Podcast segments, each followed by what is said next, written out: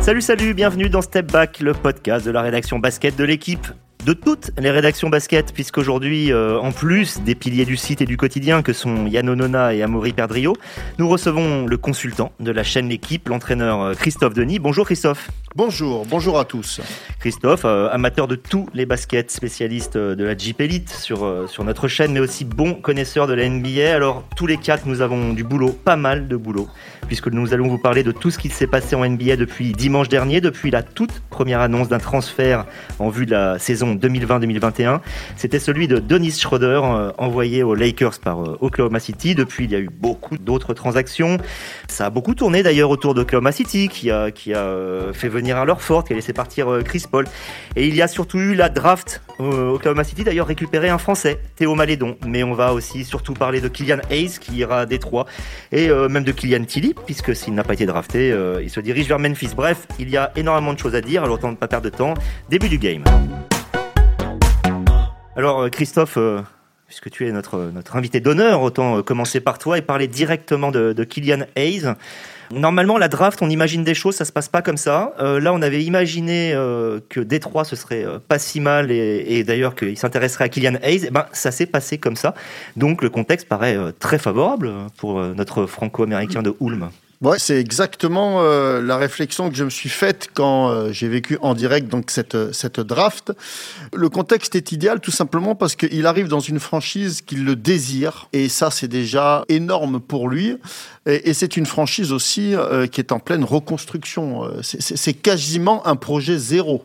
Il arrive finalement euh, au bon moment, en ayant prouvé aussi sur sa dernière année euh, du côté de Ulm qu'il a les épaules, le charisme, le mental, surtout, je pense que c'est ce qui fait la différence chez lui, pour pouvoir assumer des responsabilités qu'on veut clairement lui donner. Normalement, on disait que Dwayne Casey, donc euh, rappelons ancien entraîneur notamment de, Toronto, qui a eu d'excellents résultats avec Toronto, n'aime pas trop les, les, jeunes. Seulement là, il va avoir 80% de son effectif qui est constitué de jeunes. ils ont notamment récupéré deux autres joueurs du top 20 de la draft. Donc là, euh, Hayes, n'a pas d'autre choix que de l'utiliser beaucoup et de lui donner le ballon. Et c'est d'autant plus facile justement pour le coach qu'il sera euh, normalement, en tout cas, euh, avec un joueur d'expérience aussi en backup derrière, d'Eric Rose, qui, euh, à mon avis, se fera un plaisir justement de lui donner toutes les ficelles pour qu'il puisse mener cette franchise correctement l'année prochaine. alors pas vers le titre, hein, attention, on en est très très très loin, mais en tout cas pour atteindre un premier objectif pour Kylian Hayes, c'est de, de démontrer qu'il est capable effectivement effectivement d'être un meneur d'hommes avant d'être un meneur de jeu. Sa mentalité fait euh, de lui un garçon qui est effectivement un peu comme Tony Parker à l'époque, toute proportion gardée, euh, est capable justement, de par son charisme, son, son culot, son, attitude, son approche des choses, parce qu'on sait que c'est un gros, gros travailleur et que les ricains, eux, ils aiment ça, sera très certainement capable justement d'assumer cette lourde responsabilité. Euh, et, effectivement, le coach, mais je pense qu'il nous fera changer la vie, parce que là, il a tellement de jeunes avec lui qu'on on sera peut-être amené à dire dans un an que euh, que c'est un coach qui finalement fait jouer les jeunes et les rend meilleurs. Yann, de ce que j'avais lu, euh, certains avaient des doutes sur Kylian Hayes dans le fait que son excellente saison à Ulm était due aussi au fait qu'il avait eu un, contexte là aussi très très favorable. C'est-à-dire, on fait souvent beaucoup de statistiques ou des gros, des gros volumes de jeu quand on a énormément de ballons, énormément de temps de jeu. Malgré tout, cette saison, elle a permis de voir chez lui des flashs d'un talent euh, extrêmement important, non? Oui, mais alors D'abord, je suis pas du tout, enfin, je suis pas d'accord avec les éventuelles critiques qui sont élevées. La seule question que je me suis posée, c'est est-ce qu'il a joué assez longtemps, c'est-à-dire il n'a pas non plus joué 25 euh, matchs de Coupe d'Europe. Euh, mais, mais, après, on peut dire ce qu'on veut. Je veux dire, il y a quand même le coach, donc il y a, Kalakovic qui l'a mis sur le terrain. Je pense pas que c'est le genre, que ce soit le genre de coach ou le genre d'un coach d'une manière générale, de s'amuser à juste laisser un gamin sur le terrain s'il n'en est pas capable. Donc en fait, il a juste tenu les rênes d'une équipe professionnelle euh, au niveau européen, qui peut être considéré euh, le deuxième niveau européen derrière l'Euroleague. Donc je pense que quoi qu'il arrive, quoi qu'on en dise, de toute façon, c'est énorme. Et il a produit. Donc il y avait des flashs effectivement de, de grande classe sur certains moves, comme on dit, il fait des, des step back euh, un peu. Alors vous savez qu'il est gaucher, donc c'est un arrière qui s'est un peu transformé en meneur au fil des, des années, et donc il, alternera sans doute les, deux rôles dans son avenir professionnel, mais donc il, aime beaucoup le basket américain, il a la double culture, il jouait dans les gymnases euh, et les playgrounds aux États-Unis chaque été, et donc il a, il a cette culture, il a ses moves un peu à la James Harden.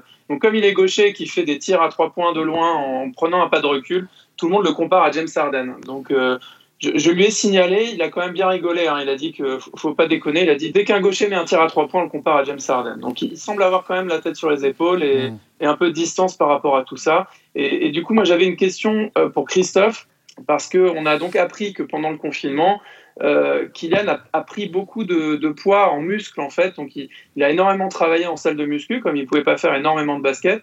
Et, et donc il nous a indiqué qu'il était passé, je crois, de 87 kilos à à 98 kilos et je ne sais pas en tant que coach si toi tu as une vision de ça. Est-ce que c'est est-ce que c'est beaucoup? Est-ce que c'est trop? Est-ce que c'est, c'est, possible de prendre autant de poids en muscle? Est-ce que ça peut être risqué pour, pour, pour, son voilà pour sa physiologie pour son corps? Je, je me pose sincèrement la question. Voilà. Je ne sais pas si tu as un avis là-dessus je partage ton inquiétude. Je sens bien hein, que tu es un peu inquiet de tout ça. Je trouve que c'est jamais euh, forcément euh, très bon de prendre autant de kilos en, aussi peu de temps. Et que, euh, au-delà des blessures, ça reste quand même l'inquiétude numéro une, si tu veux, c'est de faire en sorte déjà qu'il puisse préserver sa santé pour qu'il puisse jouer, tout simplement. Et, après, il faudrait pas non plus que cette prise de masse puisse dénaturer son jeu. On sait que c'est un joueur qui a cette capacité d'être très, très agressif, très slasher, finalement balle en main en tout cas, de s'alourdir comme ça, il faudrait coupler cet entraînement physique, en musculation en tout cas, avec, avec un autre entraînement euh, beaucoup plus axé sur la souplesse, sur la souplesse articulaire, etc., pour que finalement, il ne perde pas euh, son agressivité, sa vitesse d'exécution. Voilà, voilà mon inquiétude. Amaury, je crois que tu voulais dire quelque chose. Oui, et surtout quand on parlait du, talent hein, qu'on prête à, à Kylian, il ne faut pas oublier que du côté de Cholet, il, il, a passé et franchi toutes les étapes avec de l'avance. Chaque sélection de jeunes, il il passait dans la catégorie au-dessus avec un ou deux ans d'avance. Et il a été lancé très tôt dans le monde professionnel. Donc, il a quand même coché pas mal de cases qui nous permettent aujourd'hui d'avancer qu'il devrait arriver à être performant assez rapidement en NBA. Alors qu'il y a, euh, j'ai l'impression, euh, du moins la 34e place, le, monde, qu'il y a plus de doutes sur Théo Malédon. Alors là, c'est une question ouverte, c'est-à-dire je, je, ne choisis pas mon interlocuteur, celui qui semble le mieux placé pour répondre le peut. Qu'est-ce qui a pu faire que Théo Malédon recule à ce point-là, qu'est-ce qui a pu faire douter les Américains? Maurice, je crois que tu veux répondre. Moi, des échos que j'ai eu euh, là-bas sur place et de quelques, quelques scouts agents, en fait, euh, le premier tour s'est pas vraiment passé comme il l'espérait. Il y a eu pas mal de joueurs dont il ne s'attendait pas à ce qu'ils soient disponibles sur la fin de premier tour. Et en fait, ça a fait reculer le classement de, Théo Malédon parce que d'autres meneurs étaient disponibles avant lui.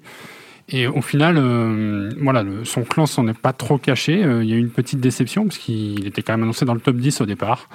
Euh, ça, c'était il, y a 15 ou 16 mois. Hein, voilà, mais bon, il y avait quand même cette, euh, cet espoir d'un top 10, d'un top 15.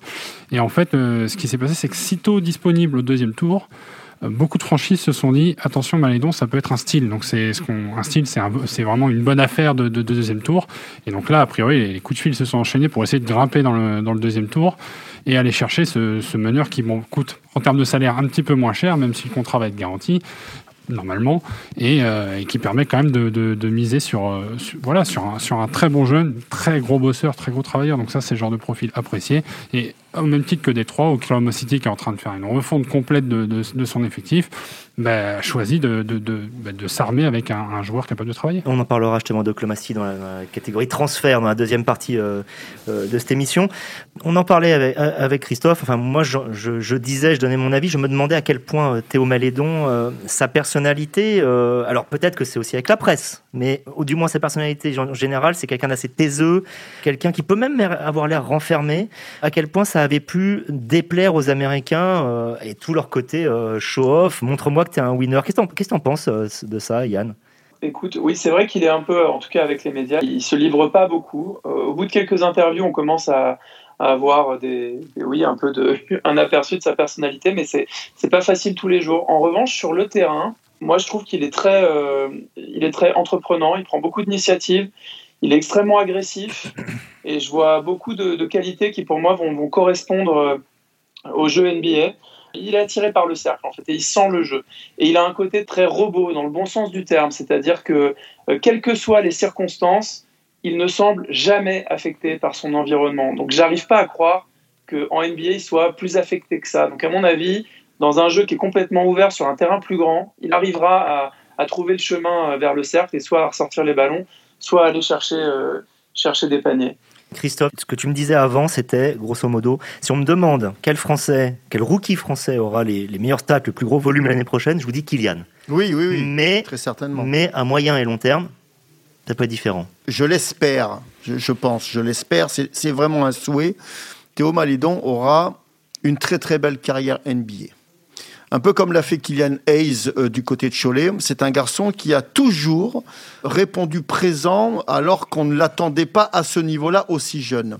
Je pense que physiquement, c'est quelqu'un qui est déjà prêt pour jouer en NBA et c'est surtout euh, un jeune joueur, donc un rookie en NBA qui arrive avec la plus grande expérience du monde professionnel dans un contexte euh, très stressant, que ce soit du côté de Lasvel, mais même en équipe de France finalement. Pour revenir sur ce qu'on disait tout à l'heure, il y a quelque chose aussi qui le pénalise énormément. Parce que ce qui aurait pu finalement être un avantage pour lui, son côté taiseux. On sait qu'on redoute euh, énormément les assassins silencieux. Il aurait pu avoir cette étiquette-là. C'est un taiseux, mais c'est un vrai tueur. On l'a vu avec Lasvel il y a deux ans, notamment en finale de Coupe de France. Malheureusement, ça remonte à beaucoup trop loin pour les recruteurs. Être un véritable tueur, il avait été élu MVP de la finale. Mais malheureusement pour lui, ce qui s'est passé du côté de Lasvel l'année dernière l'a très certainement desservi.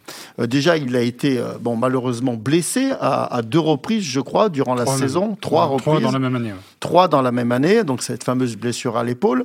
Bon, après, il y a eu Covid, donc euh, une saison qui se termine finalement euh, mi-mars. Et puis, euh, dans la rotation de Lasvel avec Zvezdan Mitrovic coach, l'éclosion finalement du jeune Strazel. Malgré le fait que Antoine Dio n'était pas forcément dans les bons petits papiers de, de Mitrovic. Et je pense que ça, ça a fait réfléchir les recruteurs en disant on n'a pas eu finalement assez de matière pour vraiment être rassuré. Et je pense que les franchises, surtout lors d'une draft, ont, cruellement besoin d'être rassurés par les joueurs qui vont sélectionner. Vous savez, quand Frank Nilikina avait été drafté huitième par New York en 2017, c'est exactement ce que vient de dire Christophe. Qu'est-ce qu'il sortait d'un, il sortait d'une saison euh, un peu finalement euh, discrète à Strasbourg avec des stats autour de 4 points dans, la rotation, la, fameuse finale euh, contre Chalon, une finale extraordinaire d'ailleurs. Mais six mois auparavant, en décembre, ils avaient joué avec Sekou Doumbouya, notamment le, championnat, le championnat d'Europe junior en Turquie. Et Franck Nilikina avait été élu MVP de la compétition et je crois qu'en finale, il met 31 points. Donc, comme tu disais, Christophe, les, recruteurs avaient de la matière et ils voyaient que c'était un gamin qui était capable de scorer, qui était capable de défendre, qui avait euh, a priori tout le matos. Et c'est vrai que Théo Malédon a été euh, utilisé de, manière assez illisible. Donc, il y avait les blessures et puis il y avait des fois euh, des fois, oui, hein, bon, les choix de, Mitrovic qui faisaient qu'on le voyait pas trop. Et il n'avait pas de match référence, tout simplement. En Euroleague, il n'a pas fait un match à 25 points ou un, soir où vraiment il, se met en lumière, où il se met en avant. C'est aussi lié à l'équipe et à la, manière de fonctionner de, son coach à l'époque. Et, oui, ça l'a desservi, très clairement. Et pour répondre au tout début de ta question euh, sur le média, sur le médiatique, euh, Théo m'en a parlé juste avant la draft. Il m'a dit c'est un exercice qui ne lui plaît pas. Il préfère montrer son basket plutôt que d'en parler. Et ça, c'est peut-être quelque chose qu'il va devoir travailler au fur et à mesure de sa carrière. De la matière, euh, Kylian Tilly en avait proposé, puisqu'il est quand même resté 4 ans dans une université qui est très médiatisée aux États-Unis, qui est Gonzaga. Alors évidemment, il n'a pas été tous les matchs, puisqu'il a été très, trop souvent blessé. Est-ce que c'est cela qui a fait qu'il n'a pas été drafté? Alors, Précision tout de suite, Kylian Tilly signera un contrat dit two-way, c'est-à-dire à la fois pouvoir jouer en Ligue mineure et un, mois et demi au maximum en, NBA. Donc il arrive par la petite porte. Il n'a pas été drafté. Est-ce que c'est parce qu'il n'a pas eu l'occasion justement de réellement montrer ce qu'il valait, ou est-ce que c'est parce qu'il a des limites intrinsèques, celui d'un grand intérieur euh, euh, qui a peu de capacité athlétique et qui fait qu'aujourd'hui il est à la limite de de la NBA, Christophe? Un peu des deux. Il y, a, très certainement un peu de tout ça. Je pense que c'est déjà un joueur qu'on a du mal à positionner sur le terrain. C'est un intérieur qui est capable de s'écarter et de shooter. C'est un intérieur dont tout le monde dit qu'il est capable de faire énormément de choses. De là à se voir euh, euh, donner comme ça un siège garanti en NBA, je ne suis pas convaincu. Je pense que des joueurs comme lui, il y en a beaucoup. C'est ce qui revient tout le temps. Voilà, et, c'est ça qui le pénalise. C'est un ancien anti-bois, enfin il est anti-bois, hein. tout comme moi, donc je, lui souhaite le meilleur évidemment. Mais euh, je trouve que Kylian Tilly finalement n'a pas finalement convaincu les franchises sur un point fort, ce qui pourrait faire la différence par rapport à, un bon nombre de joueurs qui sont ses concurrents. Excellent joueur d'Euroleague, c'est un a priori ou ce serait plutôt cette réalité qu'il faudrait pour lui? Aucun doute sur sa capacité à évoluer dans un club d'Euroleague.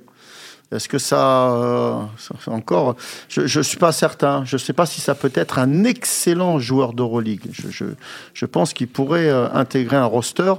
De là, ce qu'il soit excellent, il ne faut pas non plus sous-estimer sur ce poste-là. Ou alors c'est moi qui me suis emballé.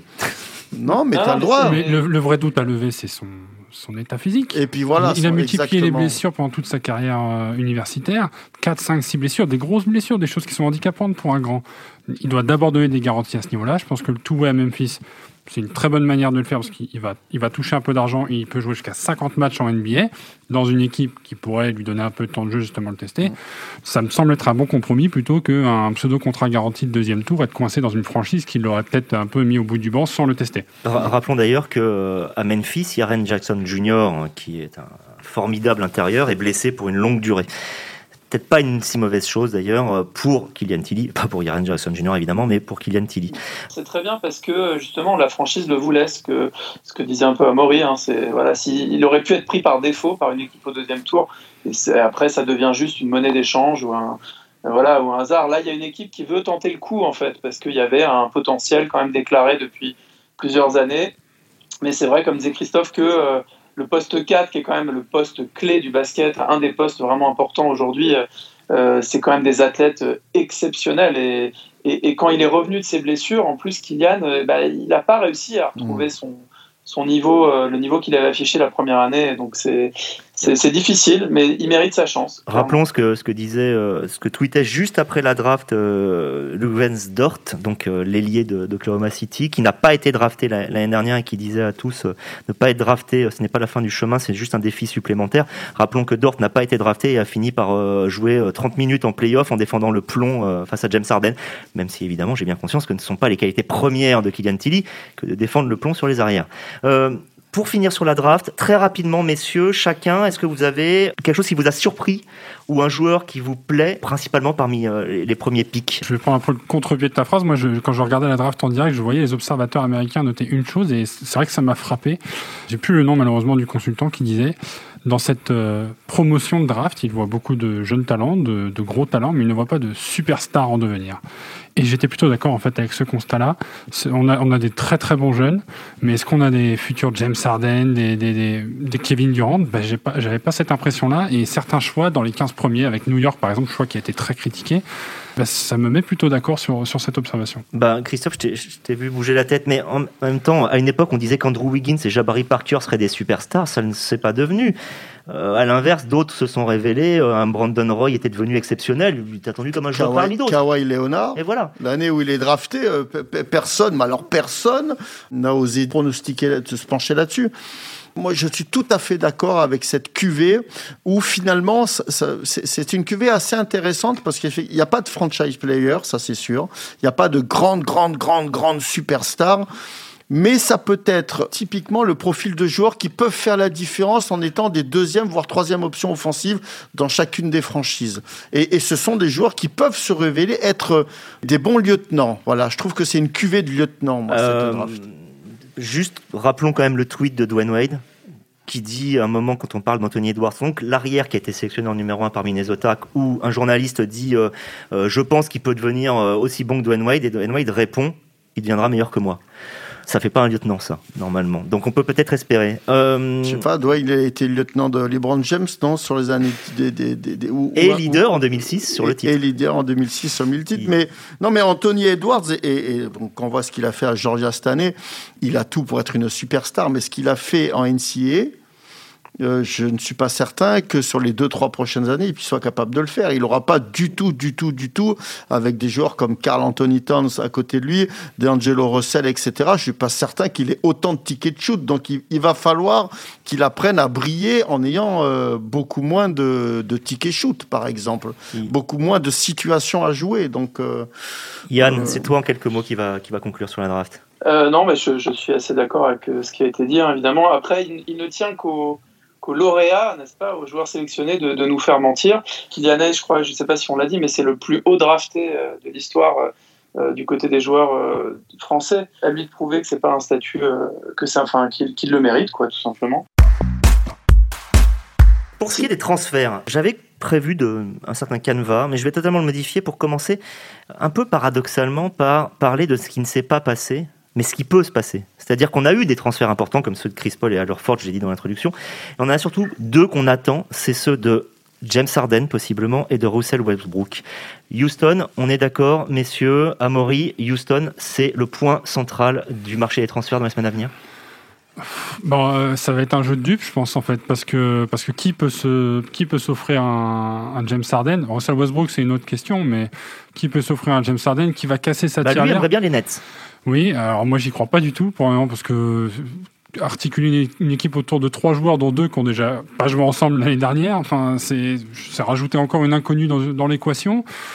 ça, ça c'est autre chose, parce que si eux veulent jouer ensemble, d'une certaine manière, ça peut donner envie à un manager de tenter le coup, parce que parfois, il n'y a rien de pire que de trouver les joueurs motivés par un défi.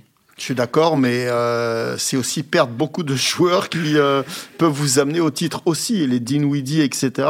Je suis pas sûr que si jamais euh, notre ami James Harden arrive, je suis pas certain que ces joueurs puissent rester non plus. Hein. Bah, souviens-toi de Miami quand ils refont le trio, les Big Three en 2006. Il n'y a, plus, ah, y a plus personne. Oui, mais il y a des, y a des go-to guys. Il y a des... Oui, mais au début. Il y a Norris Cole. non, mais au début, il n'y a plus personne. C'est-à-dire qu'ils reconstruisent au fur et à mesure avec ce qu'on appelle les, vétérans qui viennent pour le minimum parce qu'ils sont attirés par des, titres. Et ça, ils pourraient le faire si Harden venait. Bah dans, la, théorie, oui, mais on prête déjà à Kyrie Irving une euh, forme de personnalité, euh, quelqu'un de difficile à, faire jouer avec, dans la mentalité. On récupère un Kevin Durant qui n'a pas joué pendant un an. Il faut ajouter à cela la frustration d'un James Harden qui, en changeant de franchise, va fatalement vouloir montrer qu'il n'y a pas qu'à Houston qu'il est bon. Ben, comme disait Christophe euh, sur Edwards euh, à la draft, c'est pareil, il va falloir les partager les ballons, les tickets mmh, shoot, et on mmh, aurait trois joueurs qui ont besoin du ballon pour jouer. Surtout les deux que tu, as cités d'abord, parce que Kevin Durant, il est, il est assez intelligent et fort pour jouer sans ballon. En fait, les, deux autres, par contre, euh, on voit bien qu'ils existent que quand ils ont, pas, pas, uniquement, mais ils ont besoin de la balle, ils ont besoin de tricoter un peu. Voilà, Arden à Houston, c'était caricatural. Et Irving, quand, quand, quand il veut, hein, il fait 20 dribbles sur une possession aussi. Hein, donc, euh, Et qui défend? Après, après, il est plus facile finalement de partager euh, le ballon en mettant ensemble des superstars que des stars avec des joueurs qui ne le sont pas du tout. Mettre tout le monde sur le même pied d'égalité, c'est plus facile de leur apprendre finalement à jouer ensemble. Euh, l'exemple des Dream Team, hein, de Team USA. Enfin, moi, j'y crois pas un seul instant et je pense que ça serait pas une bonne chose. Ça, c'est mon avis. On a du mal à croire que Steve Nash voudrait oui, Voilà, je suis d'accord. C'est ça, c'est ce que j'allais dire. C'est pas les dire. Je ne pense pas que euh, l'organisation des Nets, là, le front office, soit euh, dans cette logique-là aujourd'hui. Est-ce que, euh, juste à côté, dans la, même ville, à New York, les Knicks, eux, ne tenteraient pas de, le, tout pour le tout pour faire venir un joueur comme Russell Westbrook? Je dis ça parce que Bobby Portis, Taj Gibson, euh, Wayne Ellington, Elfrid Payton, autant de joueurs qui avaient été, si je ne me trompe pas, tous recrutés l'année dernière ont tous été libérés, ce qui va libérer une, une, place sous le salary cap, donc une masse salariale énorme. Il faut bien faire venir quelqu'un, quelqu'un qui gagnerait par exemple 38 millions de dollars la saison. Russell Westbrook. Christophe, je vais pas faire des grands yeux. Tu t'en penses quoi de ça? Je pense que ce serait une très bonne idée pour les Knicks. Ah, je pensais que tu allais dire une très bonne idée pour Westbrook. D'accord. non, je pense que ça serait une très bonne idée pour les Knicks. Mais, Westbrook, je l'attends plus du côté des Hornets, moi, que du côté La Melo Ball vient d'arriver là-bas. Eh ben, eh ben, je pense qu'il faut l'associer à Westbrook. Je pense que ça le rendra encore meilleur. C'est intéressant que ce soit un entraîneur qui dise ça, parce que ça aurait été un journaliste, ça aurait été compliqué à, justifier. Non, mais, non, mais parce que c'est pas le même poste de jeu déjà et d'une, et je pense que je pense que justement pour faire briller la Melo Ball, il va falloir aussi attirer le danger sur un autre poste. Est-ce que... ça enverrait notre Nicolas Batum à Houston, cette histoire ou pas? Son contrat, du moins. Oui, ouais, je ne sais pas, il a activé sa clause, il me semble. Hein. Oui, oui. Ah bah oui, évidemment, il, garde sa dernière année de contrat. Pour, pour, revenir à New York, de, parce que la question à la base c'était les Knicks, déjà il faudrait savoir ce que les Knicks veulent. Est-ce qu'ils veulent gagner? Est-ce qu'ils veulent juste avoir une superstar à montrer au public euh, du Madison? Quel est le projet euh, non seulement du front office et du, et du président du club hein, C'est le, vrai problème aux Knicks, c'est pas tant l'équipe et qui fait jouer les joueurs, quelle est la philosophie de ce club qui, Oui, c'est pas l'argent le problème non plus. Hein. Voilà, mais, faire venir Westbrook, c'est très bien, mais s'il n'y a rien autour, si c'est pas sain autour pour avoir un environnement de travail, une volonté de faire progresser euh, la franchise, bah, ce sera des deux, trois belles années, puis basta. Quoi. Alors, on va faire une proposition très théorique. D'après vous, pour progresser l'année prochaine au Knicks, il faut mieux récupérer un joueur de type All-NBA Team comme Russell Westbrook, ou plusieurs bons joueurs type, on en parle, Gordon Hayward et Fred Van Vliet? C'est deux choses différentes. L'une paraît plus logique, l'autre moins. Je prends euh, Van Vliet et, Hayward. En fait, c'est marrant. Euh, New York, c'est une des rares franchises à laquelle euh, qu'on pourrait mentionner sans dire. bah, elle a décidé de repartir de zéro, de reconstruire avec des jeunes. Ils, ils décident jamais de faire ça. Donc là, si, si c'est pas leur philosophie, s'ils veulent pas se risquer au, au process de Philadelphie, hein, c'est ce que Philadelphie a fait. Eh ben, ok, mais allons chercher des joueurs qui ont de l'expérience, qui ont envie de jouer ensemble, qui vont pas faire de, de vagues, qui sont pas individualistes. Et ben, je pense que Van Vliet et et Hayward correspondent à peu près à, ça. Je pense que je pourrais euh, je pourrais passer beaucoup de temps avec Amoré à discuter basket. Je pense que ça me plairait beaucoup. Je suis tout à fait d'accord. Je pense que les Knicks aujourd'hui, leur premier objectif, leur premier challenge finalement, c'est d'essayer d'aller chercher une identité de jeu. Je trouve que c'est un peu facile de critiquer les Knicks parce que vous savez, en NBA, c'est difficile de faire un transfert. Regardez Milwaukee. Ils ont essayé de faire des transferts. Bah, c'est pas facile. Il y en a un qui a été annulé quand même. Bogdan Bogdanovic, ils ont quand même oublié alors, enfin, du moins, on ne sait pas encore. Oui, c'est qu'on imagine. Reste très flou. Hein. Voilà, ça reste flou. L'histoire, c'est que Bogdanovic, ils l'ont transféré à Milwaukee. Enfin, Sacramento l'a transféré à Milwaukee. Seulement, le joueur, paraît-il, n'avait pas dit qu'il voulait aller là-bas. Or, il faut qu'il ait son accord puisqu'il est dans un statut dit de restricted free agent. Ça fait quand même beaucoup réfléchir sur la capacité de certaines équipes à améliorer, à travailler. Et c'est très inquiétant. Euh, Yann, par exemple, c'est très inquiétant de voir que Milwaukee, qui est censé convaincre Yannis Antetokounmpo de rester pour au moins 4 ou 5 ans, c'est-à-dire en gros de jouer sa carrière, puisque ce sera ses meilleures années, arrive à faire des erreurs de ce type. Oui, c'est d'autant plus inquiétant que moi je suis pas certain que ça, ça aurait suffi. Hein, et, en fait, les joueurs aujourd'hui, euh, les superstars, sont vraiment confrontés à, ce dilemme. Elles ont un entourage qui leur dit il faut que tu construises ta marque, il faut que tu es plus simplement un joueur de basket, à ton équipementier, etc. Et donc évidemment, Giannis Antetokounmpo est soumis à cette pression. Donc euh, donc ça va pas arranger les choses et on voit bien qu'il y a une hésitation de sa part puisqu'il a convoqué plusieurs réunions euh, avec ses dirigeants euh, pendant, euh, pendant l'intersaison pour, s'assurer qu'il y avait un, un, projet, que ça restait ambitieux. Donc non, c'est pas bon signe honnêtement. Quand on voit justement parfois la difficulté à monter euh, ce qu'on appelle un contender, à, une équipe qui soit vraiment euh, suffisamment forte pour aller jusqu'au titre, est-ce que ça ne justifie pas le fait que certaines superstars veulent s'associer ensemble pour prendre le moins de risques? On a vu quand Miami l'a fait, quand Boston l'avait fait à l'époque, c'était eux le premier euh, Big Three avec Ray Allen, Kevin Garnett avec Kevin Durant s'associant, on les critique, mais d'une certaine manière, ils prennent le moins de risques et ils sont quasi assurés d'avoir leur bague au moins dans les 3 ou 4 ans à venir. Christophe je ne sais pas s'il y a une vérité dans tout ça. En tout cas, c'est une tendance. C'est une tendance, encore une fois, qui se veut rassurante, à la fois pour les coachs, pour les joueurs, mais aussi pour les propriétaires. Est-ce que cette tendance doit finalement être une vérité là dans le moment? Je suis vraiment pas convaincu. Après, pour revenir sur ce que tu disais tout à l'heure, il y a quand même une franchise qui aujourd'hui, en l'espace de 24 heures, a fait le ménage et qui s'en est plutôt bien sorti. D'ailleurs, les Sixers. Ça veut dire que c'est possible finalement. Et c'est un contender, euh, Philadelphia. Rappelons hein, qu'ils ont ils ont laissé partir donc Al Ford et euh, Josh Richardson. Ils se sont débarrassés du, du, de, ce gros boulet euh, financièrement. Hein. Je me permettrai ah pas de juger et la personne et le joueur, mais en tout cas, ça leur a fait du bien. Et puis, et puis cette Curie qui arrive. Enfin, c'est une équipe qui, en, très très peu de temps, a finalement réussi. C'est peut-être le meilleur coup hein, euh, actuellement hein, pour une franchise. Hein. Ce qui arrive à faire les Sixers, il va falloir attendre encore un peu de temps. Mais je doute. Hein. Moi, je suis un coach de, de, collectif, de, cohésion, d'alchimie, etc. Euh, d'associer autant de stars au sein d'une franchise qui finalement, euh, je, parle des Nets, n'a encore rien gagné. Et, enfin, je suis pas sûr que ça soit une bonne chose. Est-ce qu'aujourd'hui, euh, avec ce qui vient de se passer, on a une hiérarchie de la NBA qui a changé euh, Pour l'instant, ce sont les Lakers qui restent les, favoris à leur propre succession, à Maury bah, On n'en a pas parlé, mais en fait, c'est les premiers à avoir tapé avec Dennis Schroeder. Ils ont fait le meilleur trade. Ils ont récupéré un, meneur qui pourrait tout à fait être titulaire, qui, était remplaçant euh, dans son club précédent, et qui, vient en fait pour voir ce besoin de gestion quand LeBron James n'est pas sur le terrain. ils, ont, ils ont construit cette équipe. Gestion, Schroeder, quel est le rapport? Je vois bah, Dans un jeu, il a raison, Amaury. Moi, je suis encore une fois d'accord avec lui. Dans, dans, un jeu un peu, euh, entre guillemets, euh, décousu, euh, fait de première intention avec Anthony Davis et, et James, on parle pas de gestion de huit terrains, d'exécution de système, etc. Mais, mais, mais, de second unit, on parle de, de ce deuxième 5 qui va tourner, quoi, qui va tourner à plein régime. Et puis même, je vois très bien Schroeder jouer avec Libron et, et, Davis. Donc, on en parlait. Il y a, il y a une philosophie d'équipe. Il y a une sorte de d'alchimie qui se met en place. Ils ont travaillé cette alchimie dans la bulle d'Orlando, un état d'esprit et un état ça va être un état d'esprit de conquête auquel euh, Schroeder devrait arriver à se, à se, greffer. J'ai trouvé le coup très bien senti et euh, avant les autres. On pourrait parler de ça pendant des heures, à moins que tu aies quelque chose à rajouter. Euh, Yann, ah non, tout va bien. Eh non, ben le- les, non, les Lakers, sur les Lakers, faut juste, euh, faut voir ce qu'ils vont faire. Comme je crois qu'Avery Bradley, donc euh, le, le meneur qui était titulaire avant la bulle, pour l'instant n'a pas re-signé, je crois, si j'ai bien compris. Oui, Et, euh, et c'est également le cas donc Danny Green qui a été, euh, qui a été Transféré. Kentavius euh, aussi euh, parti, enfin, du moins activé. Voilà, et, et KCP, euh, Rajon Rondo aussi. qui lui euh, teste le marché. Donc euh, il y, a, il y a un petit travail à faire sur, sur les ailes, euh, à voir. Mais bon, sur la structure et sur ce que disait Amaury, évidemment, oui, moi ça me paraît.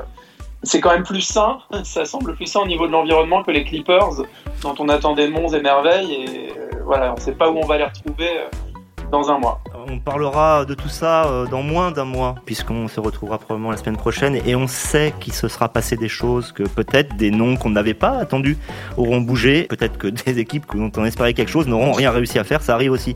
Merci euh, à tous les trois pour ce premier, on va dire, podcast de la saison NBA 2020-2021, même si c'est vraiment que le début. Et puis, ben, bon week-end à tous et bonne semaine. Ciao, ciao. Salut.